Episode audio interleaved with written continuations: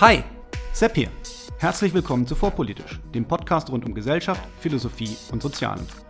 Hier bekommt ihr Shorts zu aktuellen Themen aus einem frischen Blickwinkel serviert.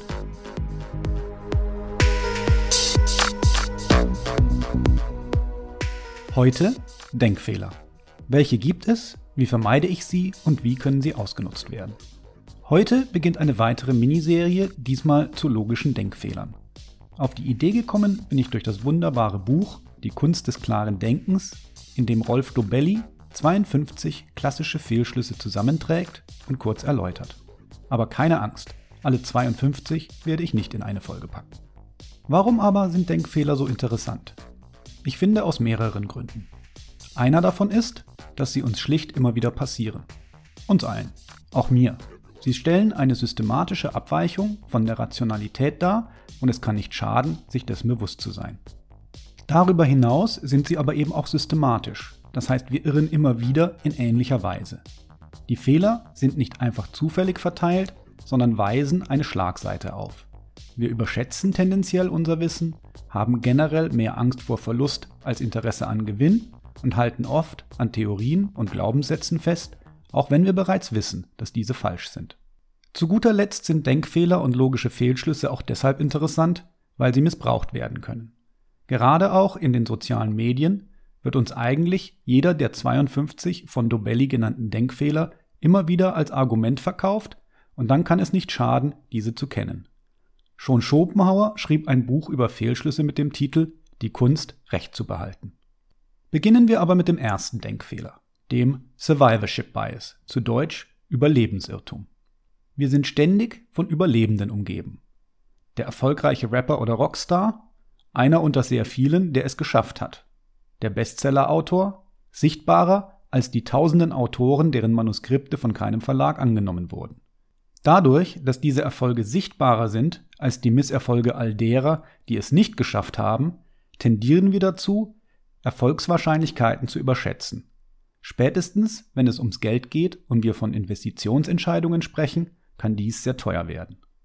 So wird den meisten Menschen nicht geläufig sein, dass beim Gründen eines Start-up die Wahrscheinlichkeit am größten ist, dass die Firma nie in die Gewinnzone kommt, gefolgt von der Wahrscheinlichkeit, dass die Firma in den ersten drei Jahren wieder pleite geht. Das heißt natürlich nicht, dass man nie investieren sollte. Es heißt aber, dass man sich die Chancen und Risiken genau und überlegt anschauen sollte. Neben der Überschätzung von Erfolgswahrscheinlichkeiten gibt es aber noch einen weiteren Effekt. Dadurch, dass viele Phänomene im Leben zufallgetrieben sind, vermuten wir fälschlicherweise bei uns und anderen manchmal Erfolgsfaktoren, die es gar nicht gibt, nur weil wir zufällig die richtigen Entscheidungen getroffen haben, dies im Nachhinein jedoch aussieht wie besonderes Können. Was ist damit gemeint? Stellen wir uns ein Spiel vor, bei dem dreimal eine Münze geworfen wird. Die Münze wird fair geworfen, so dass wirklich rein der Zufall entscheidet, ob Kopf oder Zahl angezeigt wird. Wenn nun zum Beispiel unter Kollegen gewettet wird, so ist es gut möglich, dass eine Kollegin den Ausgang der drei Münzwürfe als einzige korrekt vorhersagt. Heißt das, die Kollegin hatte hellseherische Fähigkeiten oder wusste etwas über die Münze, das die anderen nicht wussten? Natürlich nicht. Es ist der Survivorship Bias in Reinform. Nur weil die Münze eben zufällig so fiel, wie sie fiel, sieht es im Nachgang so aus, als ob die Kollegin etwas wusste, das die anderen nicht wussten. Insofern sollten wir bei der Analyse von Erfolgen, bei uns selbst, aber auch bei anderen, sehr vorsichtig sein. Speziell, wenn wir bedenken, dass oft auch die Erfolglosen dieselben Erfolgsfaktoren angewendet haben. Die stochastische, also zufallsgetriebene Natur der Wirklichkeit scheint etwas zu sein, mit dem unser Gehirn, das lieber in deterministischen Wenn-Dann-Beziehungen denkt, nicht besonders gut klarkommt. Der nächste Fehlschluss, den ich kurz vorstellen möchte, ist die sogenannte Swimmer's Body Illusion, also die Illusion der Körper der Schwimmer. Der Name geht auf eine Anekdote von Nassim Taleb zurück, der gerne abnehmen wollte und sich mit dem Körperbau der verschiedenen Sportler beschäftigte. Er befand, dass Langstreckenläufer ihm oft zu dürr wirkten, Bodybuilder zu klobig, Radfahrer zu sehr auf die Beinmuskulatur fixiert, bis er schließlich beim Körperbau von Schwimmern landete, den er sehr ästhetisch fand. Fortan begann er zweimal wöchentlich zu trainieren, um nach einer Weile festzustellen, dass er einer Illusion aufgesessen war. Die Körperform der Schwimmer war nicht das Resultat ihres Trainings, zumindest nicht nur, sondern es war genau andersrum so, dass ein gewisser Körperbau sie zu guten Schwimmern machte. Ähnliches gilt für Top-Universitäten. Erhält man wirklich in Harvard die bestmögliche Ausbildung? Oder liegt der Erfolg der Harvard-Absolventen nicht an der Qualität der Ausbildung, sondern an der Tatsache, dass sich dort vorselektiert bereits die erfolgversprechendsten Kandidaten versammeln? Ist aus dieser Warte vielleicht die horrende Studiengebühr am Ende keine lohnende Investition? Um ehrlich zu sein, ist diese Frage realistischerweise kaum zu beantworten. Wir wissen es schlicht nicht. Entscheidend ist aber auch nicht die Frage nach Harvard oder nicht Harvard, sondern dass wir uns bewusst sind, dass es Ursache und Wirkung nicht immer auf den ersten Blick kenntlich sind und dass es sehr leicht ist, aus Unvorsichtigkeit ein Auswahlkriterium und dessen Ergebnis zu verwechseln. Speziell das Ausblenden von Selektionsprozessen ist dabei eine beliebte Manipulationstechnik. Wenn zum Beispiel über den unterschiedlichen Integrationserfolg verschiedener Bevölkerungsgruppen nach Migration gesprochen wird und als einzige Angebote zur Erklärung von Unterschieden entweder Rassismus oder Kultur herhalten sollen, so ist oft mit einem Blick auf die soziodemografische Beschaffenheit der Gruppe im Herkunftsland und daraus resultierenden Selektionsprozessen wesentlich mehr Erklärung erhältlich als über simplifizierende Theorien. Nehmen wir an, zwei Gruppen haben nach Flucht und Vertreibung eine Aufnahmegesellschaft gefunden, wobei die eine Gruppe sich sehr schnell integriert und wirtschaftlich erfolgreich ist, während die andere Gruppe Schwierigkeiten bei der Integration hat und wirtschaftlich in einer prekären Situation bleibt.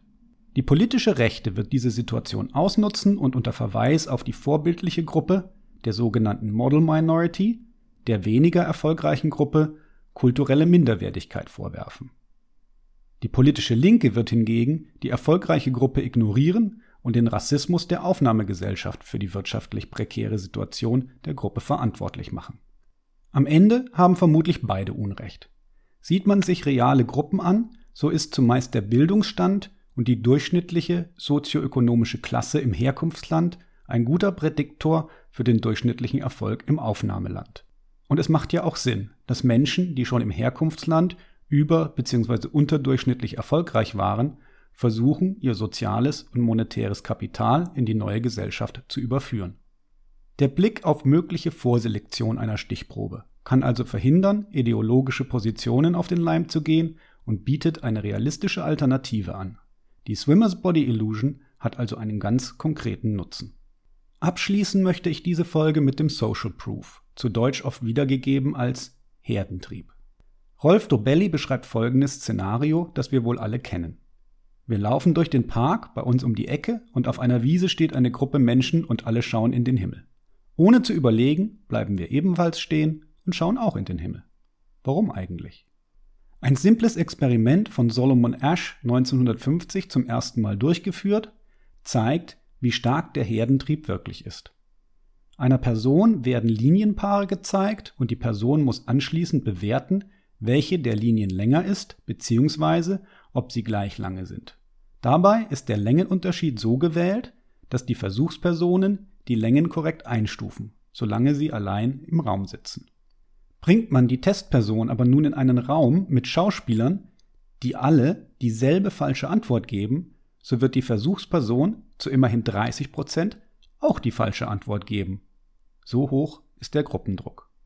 Unser Gehirn ist oft darauf angewiesen, mit Heuristiken, also vermutlich richtigen oder praktikablen Aussagen bei begrenztem Wissen oder begrenzter Zeit, zu arbeiten. Dies ist evolutionär sinnvoll, da es besser ist, mit einem Mitglied unserer Gruppe loszurennen, wenn dieser plötzlich anfängt zu laufen, als erst zu lange zu schauen, warum er läuft und vom Säbelzahntiger gefressen zu werden.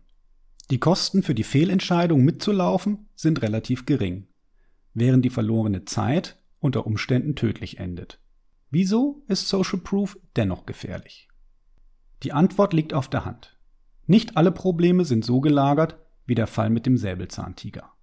Bei Erkenntnisgewinn im Allgemeinen ist üblicherweise genug Zeit gegeben, um langsam und ausführlich nachzudenken, so dass wir nicht nur wahrscheinlich richtig liegen, sondern sehr wahrscheinlich oder sogar sicher. Wir können uns eines anderen, genaueren Denkmodus bedienen. Das, was Daniel Kahnemann schnelles und langsames Denken nennt. denn es sollte jedem offensichtlich sein, dass eine Dummheit nicht dadurch weniger dumm oder sogar zur Wahrheit wird, weil sie von vielen Menschen behauptet wird. Nicht umsonst gilt der alte Spruch, Kuhscheiße schmeckt gut, Milliarden Fliegen können nicht irren.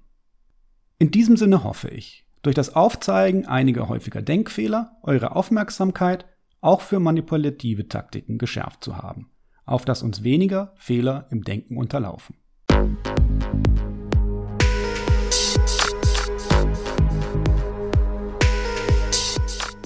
Hier endet eine weitere Episode von Vorpolitisch, dem Podcast rund um Gesellschaft, Philosophie und Soziale.